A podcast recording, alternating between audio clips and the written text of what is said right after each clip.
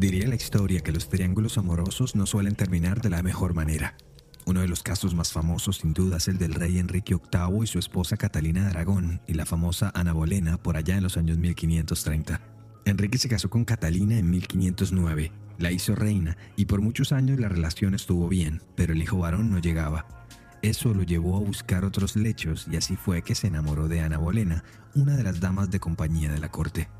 El amor llegó a tal punto que Enrique quiso divorciarse de la reina Catalina y casarse con Ana Bolena, así que elevó su causa ante el Papa Clemente VII, quien por supuesto le negó su petición. Tras la negativa, el rey rompió relaciones con la Iglesia Católica y el Vaticano y fundó, palabras más, palabras menos, su propia iglesia, la anglicana. Y así, la pareja pudo oficializar su amor. Pero, como lo que mal empieza, mal termina, el día del entierro de la ex reina Catalina, el 29 de enero de 1536, Ana Bolena tuvo un aborto y eso fue como una epifanía para el monarca. Dios había maldecido su unión y de ahí en adelante todo fue en caída libre para ella. En cargos que nunca fueron confirmados, fue acusada de adulterio, incesto y traición y condenada a muerte. Fue decapitada y su nombre se convirtió en un hito en la historia del Reino Unido. Yo soy Luis Badel y en este episodio de Crímenes Bizarros hablaremos del terrible asesinato de Reinier Sánchez González en Chile y el oscuro triángulo que lo llevó a la tumba. Hola gente, les cuento que nos ganamos de nuevo el Latin Podcast Award en la categoría de crímenes verdaderos. Estamos muy felices por ello. Mil, mil gracias a todos por su apoyo. La historia del día de hoy nos fue sugerida por Silvia Sánchez y por Javiera Paz a través de sus mensajes que nos dejaron en arroba crímenes bizarros en Instagram. Así como ellas, si quieren proponer un tema o simplemente saludar, arroba crímenes bizarros en Instagram, Facebook, Twitter y TikTok. Ya lo saben Pasen la voz entre sus amistades y compartan sus episodios favoritos. A Silvia y a Javiera y a todos los que nos han escrito hasta hoy, muchas gracias. Siempre será bueno saber de ustedes. Dios puso su mano y lo encontraron. De verdad. Y no le dio tiempo a eso que, se, que el cuerpo se desapareciera. Para José Armando Dorado fue casi un milagro la aparición de los restos de su amigo Reinier Sánchez González la tarde del 3 de agosto de 2021 en medio de la espesa vegetación que cubre las orillas del río Parquilauquén en el centro de Chile. Lo organizaron todo bien, concluyó en su entrevista al programa CHB Noticias de Chilevisión, pero no lo suficientemente bien para salirse con la suya. La última vez que alguien había visto a Reinier con vida fue un mes atrás, el 2 de julio de 2021, cuando hizo una videollamada con su madre. Él, desde la habitación que rentaba en la localidad de Batuco, en Lampa, en la zona metropolitana de Santiago de Chile, y ella en su casa en el sector del Vedado, en La Habana, Cuba, su tierra natal. La conversación no tuvo nada de normal. Reinier, de 32 años y odontólogo de profesión, le contó a su madre que seguía buscando trabajo y que de no mejorar las cosas pronto tal vez buscaría destino en otra parte, así como le suele pasar a los inmigrantes persiguiendo el bienestar. En 2016, Reinier se lanzó al exilio y parafraseando aquella famosa canción, cuando salió de Cuba, dejó su vida y dejó su amor, e ingresó al país austral con una visa de turista en busca de un mejor futuro. Era un joven atlético, alto, buen mozo, de sonrisa amable. Así se deja ver en las fotos, pero así también lo describen los pocos amigos que hizo en suelo chileno.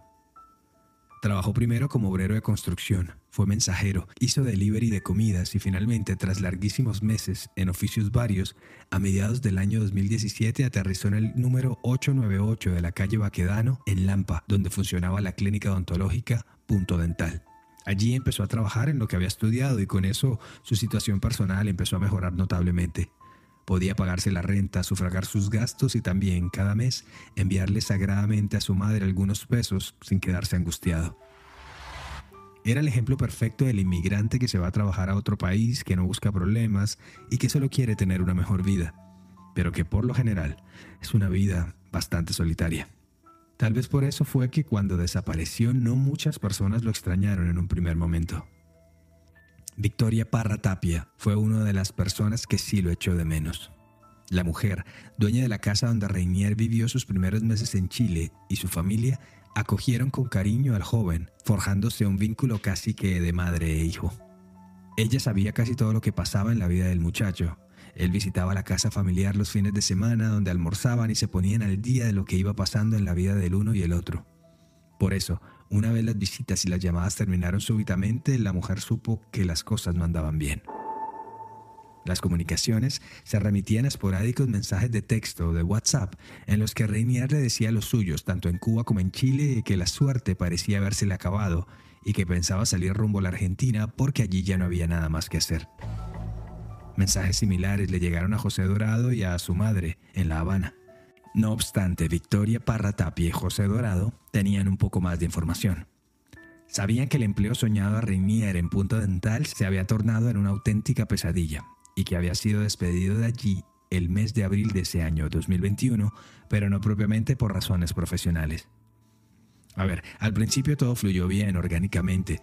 Renier era odontólogo de profesión, había estudiado años para graduarse en su natal Cuba y estaba decidido a aprovechar esa oportunidad de volver a la profesión de sus amores, ya no más palas, ladrillos o largas jornadas de trabajo. Esa actitud agradecida y de buen trabajador le cayó muy bien a los dueños de la consulta, Rolando Villagrán Retamal, de 55 años, y a Clara González Figueroa, de 38. Reinier contagiaba a todos con su personalidad festiva y durante el primer año todo marchó sobre ruedas. Clientes en aumento y contentos y por supuesto unos jefes satisfechos hasta que tal vez por cuenta de esa inexperiencia, Reinier rompió esa regla tácita laboral que sugiere no meterse en la cama con sus compañeros de trabajo y terminó sosteniendo una relación amorosa con su propia jefa, con Clara González, que tal vez atraída por el desparpajo tropical, por la juventud y el swing del odontólogo, empezó a desarrollar sentimientos hacia él. Así pues, Reinier y Clara empezaron a compartir un poco más entre paciente y paciente, en los breaks, en la hora del almuerzo, y a comportarse con esa complicidad sensual que viene con la piel. Era un secreto a voces, pero aún no habían hecho nada oficial y hasta cierto punto no estaban violando ninguna regla. Sin embargo, faltaba un pequeño detalle. Clara González, a su vez, también tenía una affair con Rolando Villagrán, con el otro socio de la empresa, desde hacía años, y quien, por cierto, también estaba casado. Una cosa era que le alborotara el gallinero y otra muy distinta que se le hubiese llevado a su amante, por lo que empezó una cadena de maltrato laboral de parte de Villagrán contra Reinier, que poco a poco iba haciendo más insostenible la situación. Tú merecías mi respeto y te lo ganaste en algún momento y con el mismo respeto, lo mismo te lo ganaste, te lo pediste con toda la falta de respeto y todo lo vulgar que tú eres y todos los pacientes que has maltratado y has hecho llorar, no te da vergüenza.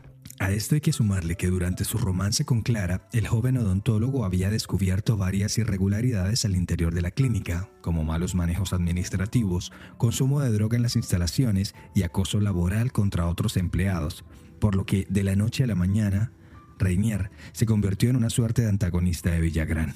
Te voy a denunciar. Yo sé quién tú eres. Eres cruel, eres abusador, eres has acosado a tus trabajadores con maltrato físico y maltrato emocional. A todos los, que, todos los que han trabajado ahí. Le envió Reinier a Villagrán en un audio al que tuvo acceso reportajes Tele 13 de la televisión chilena. El tema de la denuncia, por supuesto, no podía salir bien, y así fue que fue despedido en abril de ese año del trabajo. En teoría la historia habría terminado así, pero había un secreto más, que tal vez fue el detonante para que la suerte de Reinier se haya tornado tan macabra y era que Rolando Villagrán, aunque también fungía como odontólogo, en realidad no lo era y por el contrario se hacía llamar Damián por sus pacientes para que su nombre concordara con el que estaba en el diploma de odontólogo que colgaba en la sala de espera de la clínica. Rolando Villagrán suplantaba la identidad de su propio hijo, Damián, quien sí era odontólogo y ejercía la profesión tranquilamente fuera de allí. Para Victoria Parra Tapias y José Armando Dorado, los dos allegados de Reinier en Chile, y sus máximos espadachines a la vez, la inminencia de una denuncia que generara el cierre de la clínica y hasta una pena de prisión para Villagrán hizo que la historia tomara un drástico giro. Ya no era suficiente que Reinier no trabajara allí. También, al parecer, había que eliminarlo. Dos meses más adelante, en agosto de 2021, llegaría el siguiente capítulo de esta triste historia. A 400 kilómetros al sur de Lampa, en la provincia de Ñuble, unos menores de edad que correteaban por la orilla del río Parquilauquén se encontraron entre los matorrales, de frente, con un pie blanquecino e hinchado por el agua que sobresalía de una bolsa de basura negra. Unos metros más adelante, otra bolsa más, con piedras y más partes humanas, lo que hizo que los gritos de pavor de unos y otros alertaran a todos los ribereños. Desde las atrocidades cometidas en la dictadura, en ese pequeño poblado no se presentaba un hallazgo de ese talante. De inmediato llamaron a los carabineros y a la PDI, la Policía de Investigaciones de Chile. La fiscal jefe de San Carlos, Tamara Cuello, encargada del caso, así lo recordó ante el juzgado de garantías de esa localidad. Bueno, en primer lugar, eh, eh, debemos relacionar, señoría, el hallazgo del cuerpo, eh, un cuerpo desmembrado en, en, la orilla del río, que a su vez estaba dispuesto las partes de este en diferentes bolsas y estas a su vez en una eh, malla y, con, y cubiertas también con piedras. En su relato, la funcionaria oficial también contó que tras analizar la autopsia a la víctima le habían atacado con armas cortantes y cortopunzantes y le habían hecho graves heridas en el cuello y el tobillo para luego rematarlo a cuchilladas. Según agregó la fiscal, una vez sin vida, los agresores usaron armas como un hacha y una sierra y empezaron a desmembrar el cuerpo. Como nota de rigor, solo hacían falta la mayoría de las falanges de las manos y el torso de la víctima, en donde quedaba lo que parecía ser la punta de un tatuaje. Don Sánchez tenía eh, cortadas las falanges de los dedos y también eh, dañadas, eh, dañados los dedos para evitar que fuese identificado. No obstante, gracias a esa porción de huella dactilar, fue que tres días después se pudo identificar a Reinier Sánchez González y conocer un poco de su historia. Un extracto del reporte policial publicado en el diario La Discusión en septiembre de 2021 aseguró que un rastreo a través de sus redes sociales permitió conocer cuál era el entorno social, laboral y familiar de esta persona, con lo que se pudo recabar detalles de las funciones que realizaba, el lugar donde vivía y donde trabajaba información con la que finalmente llegaron a la clínica Punto Dental y por ende a investigar su relación con Rolando Villagrán Retamal y Clara González. Ahora, había que determinar cómo el joven vino a terminar muerto en un río a 400 kilómetros de distancia del que era su lugar de vivienda y trabajo. La investigación, pues, dejó el ámbito local y se convirtió en un suceso nacional. Brigada Subacuática, ejemplares caninos de la PDI, buscan intensamente más indicios que lleven a esclarecer el hallazgo de restos humanos en el río Perquilauquén, en la comuna de Ñiquén, región de Ñuble. Un enigma para las policías, el cuerpo desmembrado es de sexo masculino de unos 30 años de edad y no corresponde a ninguna persona con denuncia de presunta desgracia, por lo menos en los registros de la PDI en la región de Ñuble. Los primeros resultados de la autopsia determinaron que Reinier llevaba al menos un mes muerto, así que tomando el mes de julio como referencia intentaron reconstruir los últimos movimientos tanto de la víctima como de los dos sospechosos. Como ya dijimos, la última comunicación de Reinier por videollamada fue el 2 de julio, cuando habló con su madre. Dos días después, el 4 de julio, la triangulación de la señal de su celular lo ubicaría de ahí en adelante junto con los teléfonos móviles de su ex jefe y su ex amante. Según presentó la fiscal Tamara Cuello en la diligencia, las tres señales telefónicas empezaron un largo recorrido hacia el sur del país, rebotando de antena a antena, kilómetro a kilómetro hasta bien entrada la noche, cuando se quedaron estáticas en la antena de San Gregorio en el sector de Ñiquén, donde luego se encontraron los restos. El viaje en cuestión, según la tesis de los investigadores, tuvo como único fin el deshacerse del cuerpo, razón por la que al mediodía de ese mismo 5 de julio los imputados ya registraban conexión celular en la capital, al igual que el teléfono de Reinier. Recogió el diario Bio Bio Chile en un resumen que hizo del caso. Desde ese día hasta el 3 de agosto, cuando se dio el hallazgo de lo que quedaba de Reinier, ninguna de las amistades o familiares de la víctima, tanto en Chile como en Cuba, sospecharon de nada, ya que seguían recibiendo mensajes de texto con relativa frecuencia desde su número celular vía WhatsApp a su madre. Por ejemplo, le dijo que se le había dañado la cámara del celular y que solo le funcionaban los mensajes de texto, que pronto compraría un nuevo aparato. A una colega odontóloga, también cubana, residente en Chile, le envió un mensaje en el que afirmaba que tenía unos ahorros con los cuales pensaba abrir un consultorio en alguna ciudad del interior del país, mientras que a otros los mensajes apuntaban a que pensaba irse por tierra a Argentina e intentar abrirse paso en el país vecino.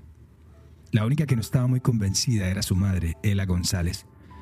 Según se supo después, para esos días Reinier estaba esperando unos documentos que su mamá le había recopilado y enviado desde la isla para que él pudiera continuar con sus trámites migratorios de legalización en Chile.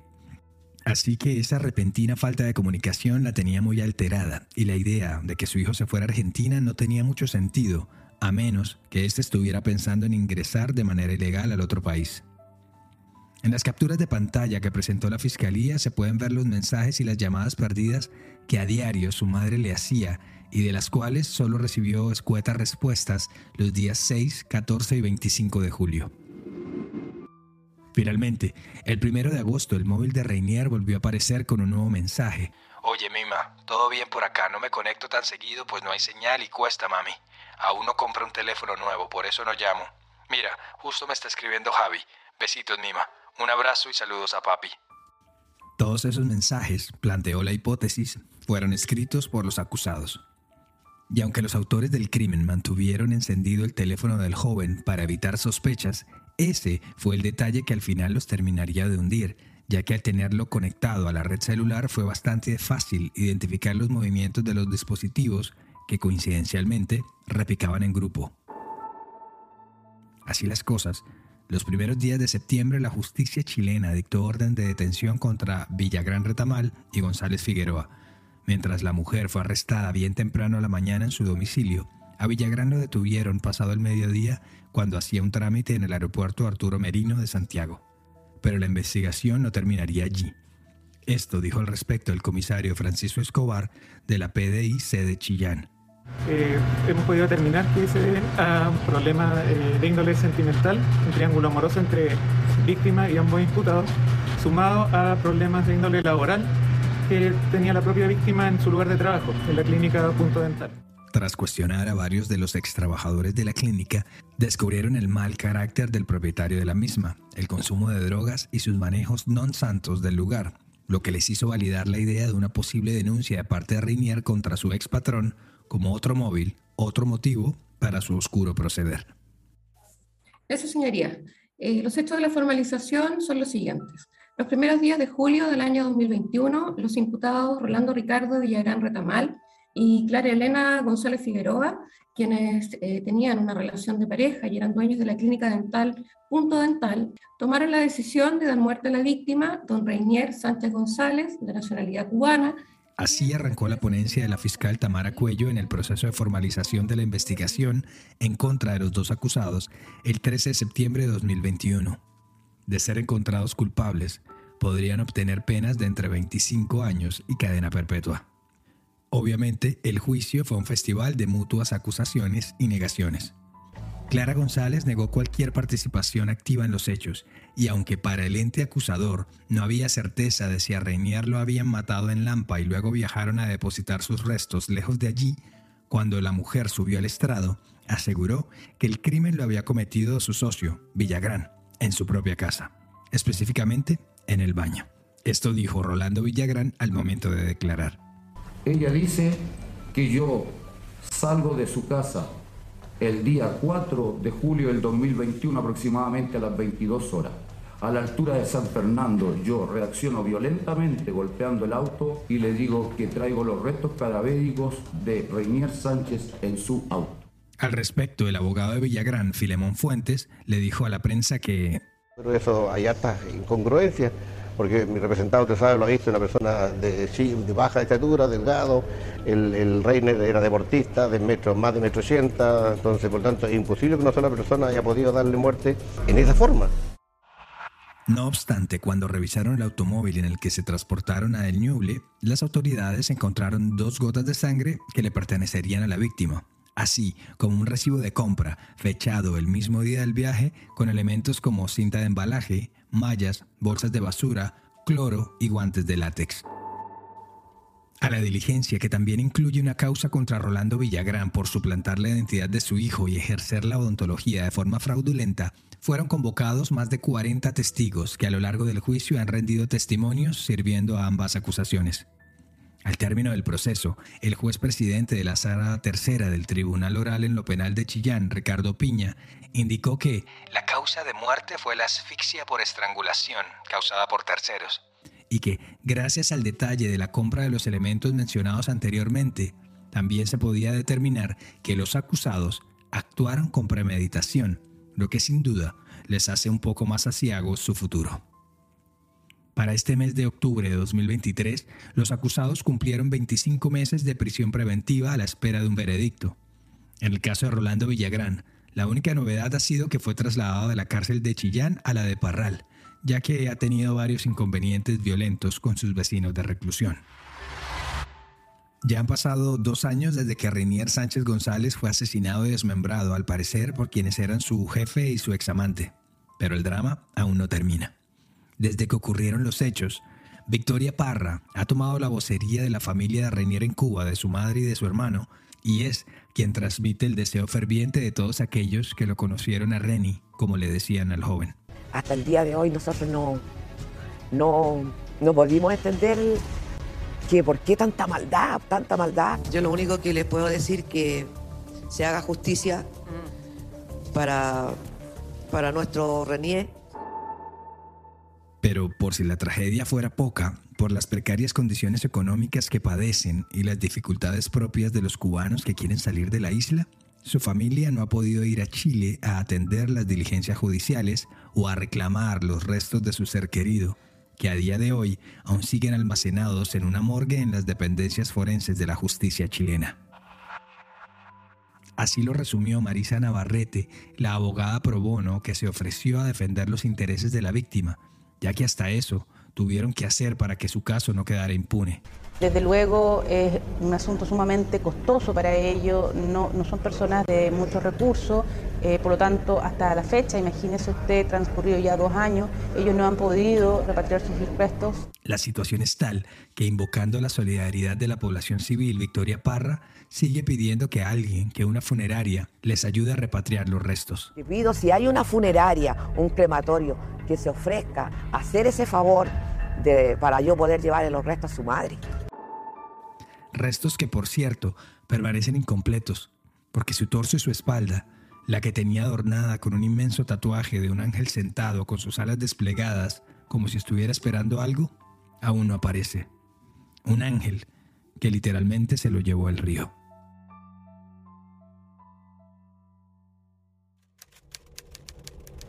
Gracias por llegar al final de esta edición de Crímenes Bizarros, un podcast de Iguana Media. El episodio de hoy fue escrito y producido por mí, Luis Badel. Y ya saben, si quieren proponer un tema o simplemente saludar, lo pueden hacer en arroba Crímenes Bizarros en Instagram, Facebook y TikTok. Siempre será bueno saber de ustedes. Nos escuchamos a la próxima. Para mayor información sobre el tema de hoy, visita iguanamedia.net.